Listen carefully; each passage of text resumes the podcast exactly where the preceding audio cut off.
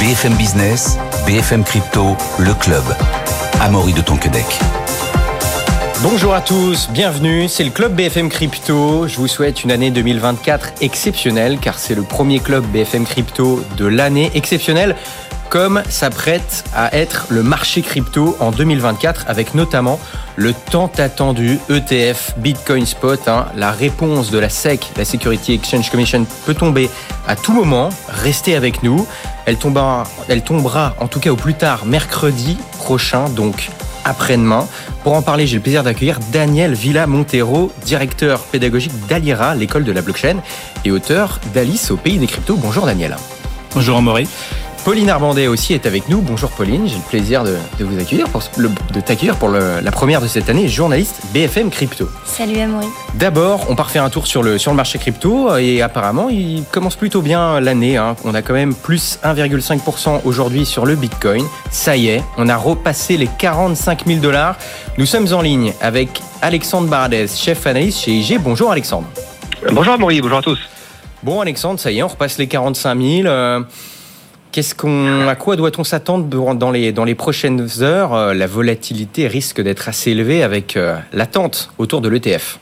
Oui, on voit bien que c'est ça qui rythme le, cours du Bitcoin depuis un mois maintenant en fait. Hein, quand on regarde, on est dans une espèce de gros range, un gros canal entre 40 et 45 000. On a tenté d'en sortir par le haut la semaine dernière et puis c'était violemment euh, violemment euh, bah, réintégré sous les sous les 45 000 parce qu'il y a deux thèmes qui se télescopent effectivement. Premier thème, c'est effectivement l'attente autour de la, la, réponse de la SEC et, ça vous allez en parler assez largement. Et on voit que tout ce qui va dans ce sens-là tire le Bitcoin, mais inversement tout ce qui peut être parfois euh, euh, note d'analyste ou même rumeur de marché sur un retard de la SEC sur la validation, voire un refus pour l'instant, attendant d'autres éléments de la part de la SEC. On l'a vu la semaine dernière, ça fait baisser de 5 000, 6 000 dollars quasiment en quelques, en quelques minutes le Bitcoin. Ça, c'est le premier thème. Euh, le deuxième thème, c'est la question des taux. On, avait un sujet euh, la semaine dernière, le sujet de la semaine dernière, c'était le, le redressement des taux un peu partout dans le monde, les taux américains, taux européens pas les taux des banques centrales, hein, mais les taux obligataires, le 10 ans allemand, le 10 ans français, ils sont redressés. On a vu que le marché n'a pas trop aimé ça parce que ça veut dire que euh, peut-être le marché, que ce soit le marché action ou d'autres, c'est un petit peu trop euh, enthousiasmé sur les anticipations de baisse de taux euh, attendues pour cette année. Et finalement, on a vu des chiffres la semaine dernière de l'emploi américain qui était toujours très résilient, de, de salaires qui progressaient plus fortement qu'attendu aux États-Unis.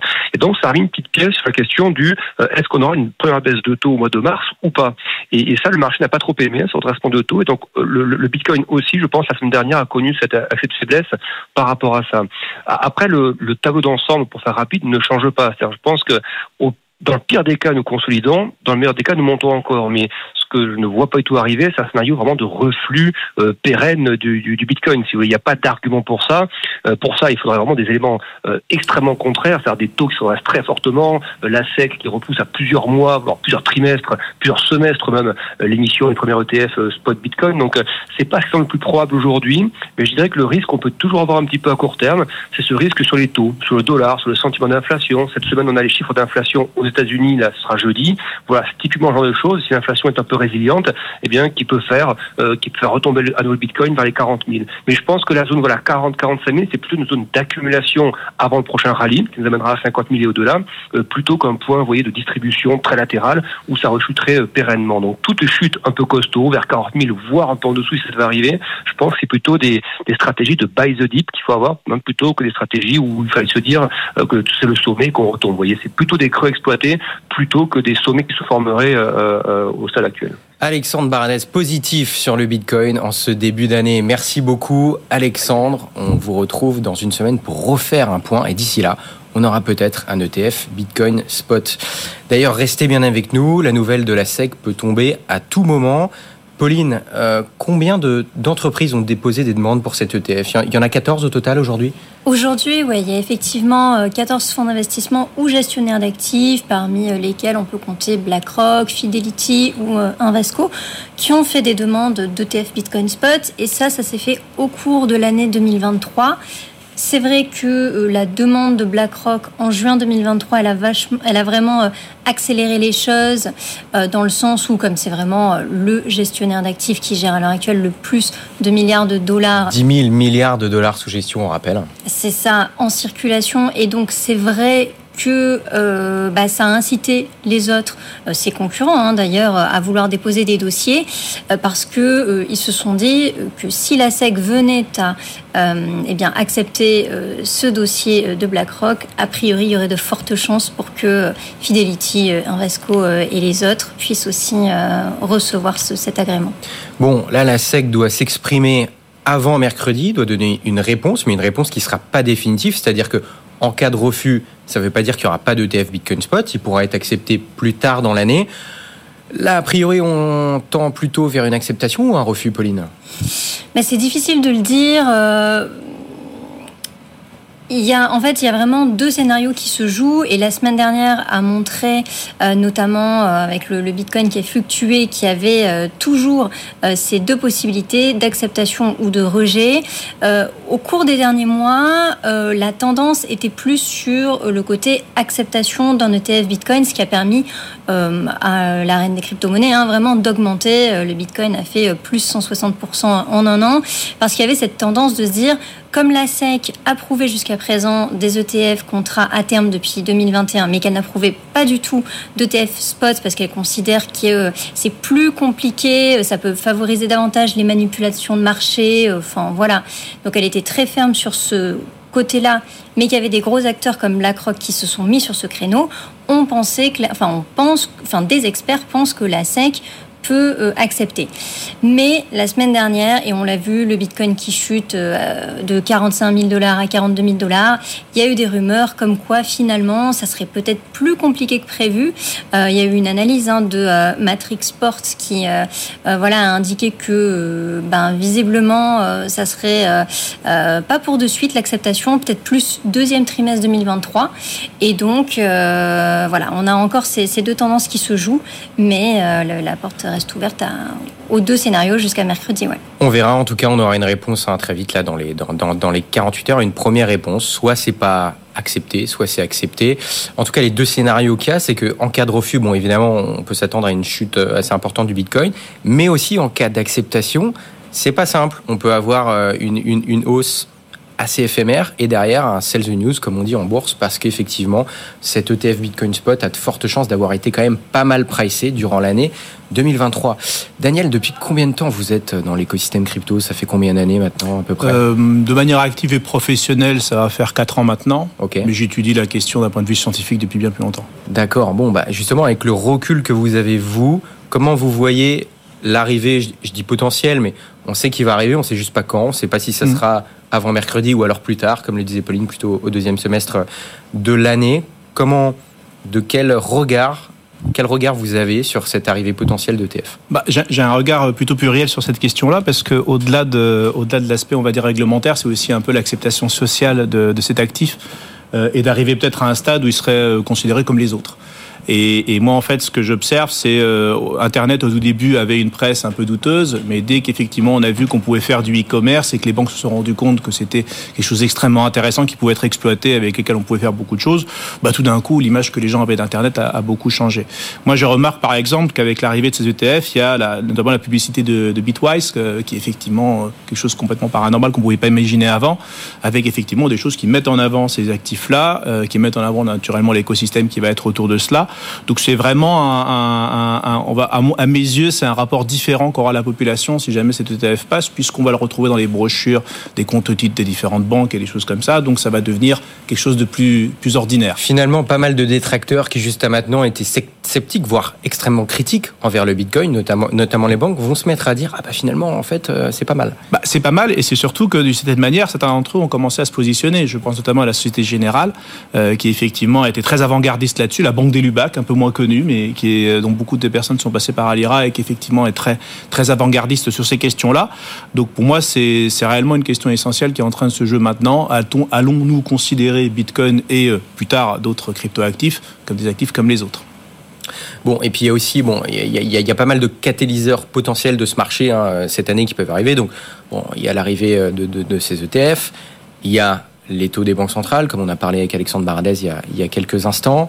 Et il y a aussi le halving de Bitcoin qui aura lieu a priori hein, en avril de, 2024 parce qu'on peut pas avoir la date exacte pour l'instant, mais en gros c'est tous les 4 ans. Donc le nombre de, récompenses pour les mineurs divisé par deux, ce qui augmente la rareté du Bitcoin. Dans les cycles précédents, s'en est suivi dans les semaines après un bull run, en tout cas un marché fortement haussier. Mm. Est-ce qu'on peut s'attendre à la même chose euh, cette année? Alors, euh, figurez-vous que j'ai pas de boule de cristal, mais on peut s'y attendre. Euh, globalement, l'idée du, du, halving, on va rapidement détailler ce que cela veut dire. Alors, on dit tous les 4 ans, mais pour être exact, ça devrait être tous les deux, 210 000 blocs et euh, l'horloge faisant bien les choses, on est aux alentours de tous les 4 ans. On s'approche donc du 840 millième bloc et cela veut dire que le code va faire ce qu'il est censé faire, donc divisé par deux, comme vous l'avez bien souligné, la récompense des mineurs. Donc inévitablement, quand vous êtes dans un secteur où tout d'un coup l'offre est divisée par deux, euh, bah, il va y avoir naturellement euh, certaines perturbations. Alors le marché étant une machine à anticiper, peut-être que cela a déjà été euh, totalement pricé, hein, peut-être que la hausse vient aussi de tout cela. Euh, mais en tout cas, euh, ça va effectivement avoir un impact. Traditionnellement, ça en avait. et on pourra aborder la question du halving un peu tout à l'heure pour rentrer un peu dans le détail. Oui, vous avez écrit un livre, Alice au pays des cryptos. D'ailleurs, Pauline, vous avez fait un, article, d'ailleurs même plusieurs articles avec mhm. un certain nombre de livres que vous recommandez. Et Alice au pays des cryptos et dedans. Vous pouvez le montrer d'ailleurs. Bien sûr à l'antenne. Voilà. Donc si, si vous l'avez pas déjà acheté pendant les fêtes, bah, vous pouvez l'acheter. Est-ce que vous pouvez nous présenter un petit peu ce livre, Daniel Oui, très rapidement. Euh, bah, globalement, l'idée, euh, c'est une demande qu'on m'a faite, la maison d'édition Édition Faubourg, que je me permets de saluer maintenant, qui, qui m'a qui m'a fait cet honneur, euh, voulait en fait un ouvrage qui permette de vulgariser et de comprendre cet écosystème-là. Euh, et il s'avère que des ouvrages qui expliquent comment fonctionne Bitcoin et l'impact économique qu'il peut y en avoir globalement, il y en a beaucoup. Euh, et j'ai donc décidé de. On a opté pour la bande dessinée parce que c'est un médium qui est quand même beaucoup plus accessible. Et on s'est beaucoup focalisé sur, sur une chose qui, à mon avis, était assez peu abordée dans ce genre d'ouvrage c'était d'expliquer ce que c'est que vivre un bull run. C'est-à-dire que si bull run est déclenché par le prochain halving, euh, c'est bien mignon, on sait très bien ce que ça fait sur une charte graphique, mais qu'est-ce que cela veut dire au niveau de la communauté?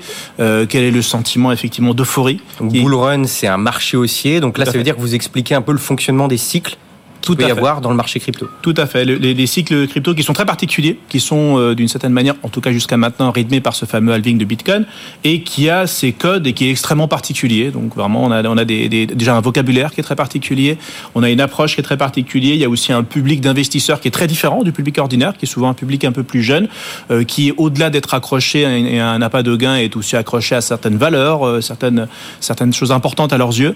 Et donc, il est, ça, ça génère un peu comme la machine à vapeur a généré la culture ouvrière, bah, disons que les technologies blockchain ont généré une forme de culture et il était intéressant pour moi, par l'intermédiaire des et des cryptos, de la faire découvrir au plus grand monde. Bon, et comme euh, à chaque cycle, on a aussi des nouveaux entrants, des gens qui arrivent dans le marché. Alors là, est-ce qu'on est en bull run? Certains disent que oui sur le Bitcoin. Bon, le temps nous le dira. Mais en tout cas, Daniel, vous m'avez dit, euh, quand on discutait là, juste avant de rentrer en plateau, finalement, c'est plutôt un bon moment pour les personnes qui connaissent pas cet écosystème. Mmh pour s'y intéresser et y rentrer Pour quelles raisons alors, il y a plusieurs raisons à cela. Euh, déjà, il y a, je vois quatre alignements d'étoiles, quatre signaux qui sont plutôt positifs euh, pour, pour effectivement une motivation intellectuelle. Déjà, la, la couleur politique, hein, la couleur réglementaire avec le fameux ETF, on a vu ça tout à l'heure. On va pas revenir là-dessus. Il y a une deuxième couleur qui pour moi est très importante, c'est que euh, ces cycles obéissent à, des, des, moments un peu calmes, qu'on appelle les bear markets, durant lesquels effectivement les projets peuvent travailler un peu plus calmement, sans avoir la pression des, des levées de fonds et ces choses-là. Et donc, on sort de deux années de ce qu'on appelle du build, hein, de construction, durant en fait ces protocoles pu travailler, on peut avancer, on peut régler les problèmes, les bugs que ces solutions avaient déjà. Donc on peut déjà souligner par exemple le retour de Solana qui est arrivé au top 5 des capitalisations boursières de crypto. Je n'ai même pas souvenir que ça, a déjà été. Et ça c'est assez incroyable ça. Qu'est-ce qui qu'est-ce qui s'est passé? Parce qu'en fait alors je crois, que Solana a pas mal souffert du, de, l'affaire FTX. Ils étaient liés financièrement très étroitement. Donc oui, voilà, c'est ça. Et là le, depuis le plus bas donc en quelques semaines on a fait quoi Quasiment un x10, je crois, sur Solana? Tout à fait. Alors, personne s'y attendait. En tout cas, j'imagine que ceux qui s'y attendaient étaient assez discrets. Euh, on, a, on, a vu découvrir, on a vu arriver, en fait, un, un deuxième DeFi Summer, c'est une, une, grande utilisation de la finance centralisée dans ce réseau-là. Il faut voir que Solana est ce qu'on appelle un Ethereum killer, c'est-à-dire une solution qui est censée euh, euh concurrencer, concurrencer Ethereum. Ethereum. sur la notion de plateforme. Et globalement, ce qui s'est passé, c'est que bah, il y avait eu effectivement la crise d'FTX. Il faut dire qu'économiquement, ces deux entités étaient relativement liées. Donc, on avait peur que que, FTX euh, brade ses derniers tokens pour, euh, pour effectivement pouvoir recouvrir ses dettes et que pour le coup le, token de Solana en, soit meurtri. Voilà, tout à fait. Et globalement, bah, il y avait aussi quelque chose qui était, euh, voilà, Solana tombait parfois en panne, avait des problèmes de robustesse. Ça semble avoir été corrigé en tout cas. Euh, au-delà de cela, on a commencé à avoir aussi pas mal d'airdrops. C'est la troisième coloration que je voulais donner effectivement à cette partie-là. C'est-à-dire que globalement, des, des, des, protocoles ont décidé que c'était le bon moment de partager une partie des tokens avant qu'ils soient lancés à la communauté, à celles et ceux qui. Voilà, un airdrop, c'est quoi Comment on peut définir ça? C'est quoi? C'est une partie, c'est un, un projet tout à fait. Qui, qui, pour récompenser certaines personnes qui utilisaient Hmm. des projets connexes sur la blockchain, en tout cas qui faisaient du stacking ou certaines actions, qui donnent des, gratuitement des nouveaux tokens d'un projet au moment de son lancement, c'est ça? Tout à fait. Et on peut recevoir ça. Euh, et pour y être éligible, voilà, faut avoir fait certaines voilà, actions. Pour être éligible, il faut être acteur. Dans, enfin, on va pas rentrer dans les détails, mais globalement, l'idée, c'est que lors du lancement de, de, du token, qui est souvent lié à un projet, euh, y a, on dit souvent, si vous voulez, quelqu'un s'intéresse à Bitcoin, vous lui en donner un tout petit peu, il va s'intéresser, le fameux skin in the game. Voilà. Là, globalement, on est dans la même logique. Lors de l'émission de ce token, une partie de ce token, plus ou moins grande, est partagée euh, directement droppée, hein, comme, comme un parachutage, c'est pour ça qu'on appelle ça un airdrop, euh, aux acteurs, effectivement, qui montrent des signes d'activité le réseau. Donc ça peut être effectivement stacker une certaine quantité, ça peut être aussi faire des transactions, utiliser tout simplement des protocoles.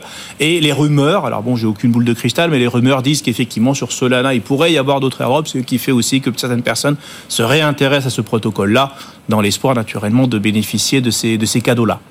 Bon, et puis justement pour les, pour les nouveaux entrants dans ce marché qui commencent à arriver, mais d'ailleurs c'est intéressant parce que on voit que le, le, quand on fait des recherches sur par exemple Google Analytics et qu'on voit qu'on regarde le mot buy Bitcoin, ça a légèrement augmenté, mais pas autant que le cours du Bitcoin. Donc on voit que c'est pas réellement les nouveaux entrants qui ont fait la hausse. C'est soit des acteurs institutionnels, bon, on sait pas exactement, soit des gens qui étaient déjà là. On est d'accord, Daniel là Tout à fait. Bon, enfin tout, tout porte à le croire en tout cas. Voilà, mais pas mal de gens nous rejoignent quelle source d'information ils pourraient utiliser, sachant après la newsletter de, de, de Pauline Armandet et tous les articles que, que tu écris au, au, quotidien, Pauline, et évidemment cette émission, hein, on, est, on est là tous les jours à 15h et à 21h30.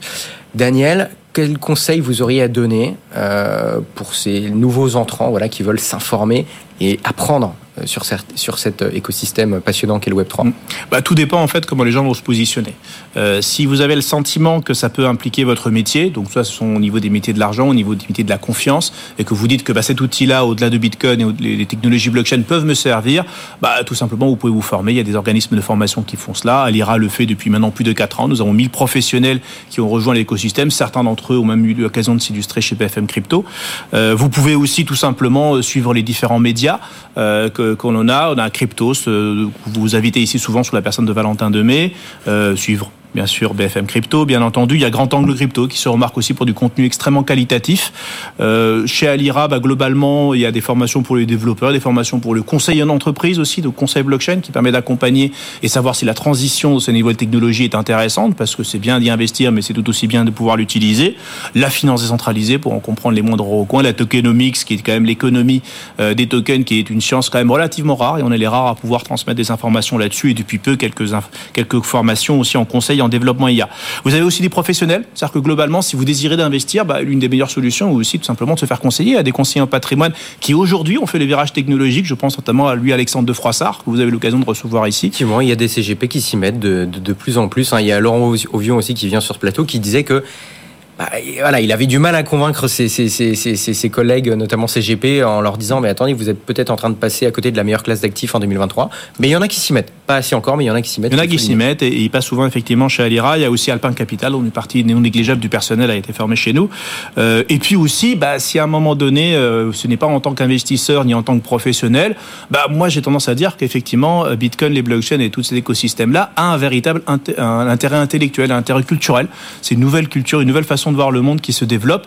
Euh, et pour cela, bah, vous pouvez effectivement lire Alice au pays des cryptos, mais il y a aussi tout un mouvement qui a suivi un tout petit peu la, création d'Alice, qui s'appelle les cryptocultures, qui sont des livres pour des enfants, qui sont des livres pour des personnes, des, thrillers qui mettent en, en, en fait, ce sont des histoires ou tout simplement des histoires tout à fait ordinaires, mais dont le, les, on va dire la, la narrative tourne autour de Bitcoin, tourne autour des blockchains, des cryptos, comme n'importe quel autre type de narrative.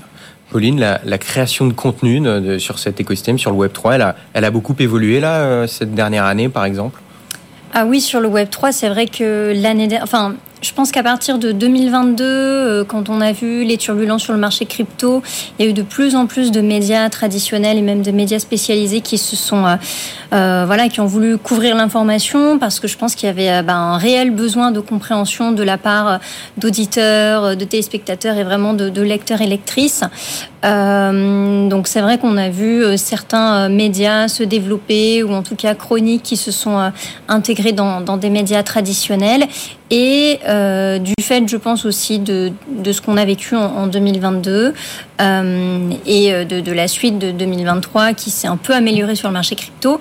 On a eu aussi l'émergence de, de, pas mal de livres, dont euh, voilà le, le vôtre, Crypto Dystopie aussi, qui est, qui est assez intéressant et je pense que vous l'avez ouais, ramené. Ici aussi voilà, de, de Benjamin Loiseau. L'antenne, voilà. C'est Voilà. ça qui effectivement qui contient des, des petites histoires courtes sur le, les crypto-monnaies, les NFT, euh, le Web 3 de manière générale et qui permet de, alors là, de se plonger un peu dans un futur 2035 pour comprendre aussi les crypto-monnaies au jour le jour et, savoir comment ça peut s'appliquer plus tard. Mais euh, il y a différents, effectivement, euh, euh, différentes manières de, de communiquer et d'informer. Et je pense que, en tout cas, dans les crypto-monnaies, il faut, au-delà de tous les intermédiaires, il faut savoir se renseigner soi-même. Typiquement, pour ceux qui sont en capacité de le lire, euh, sur le Bitcoin, lire le white paper en anglais ou en français et euh, le lire même 15, 20 fois parce que c'est pas à la première lecture qu'on peut comprendre vraiment euh, de quoi il s'agit, mais juste aller à la base Voilà. et se renseigner. euh. Voilà, les résolutions 2024 de Pauline Armandin. Lisez le white paper de Bitcoin plusieurs fois en Plusieurs français, en anglais. Voilà, faites-vous plaisir.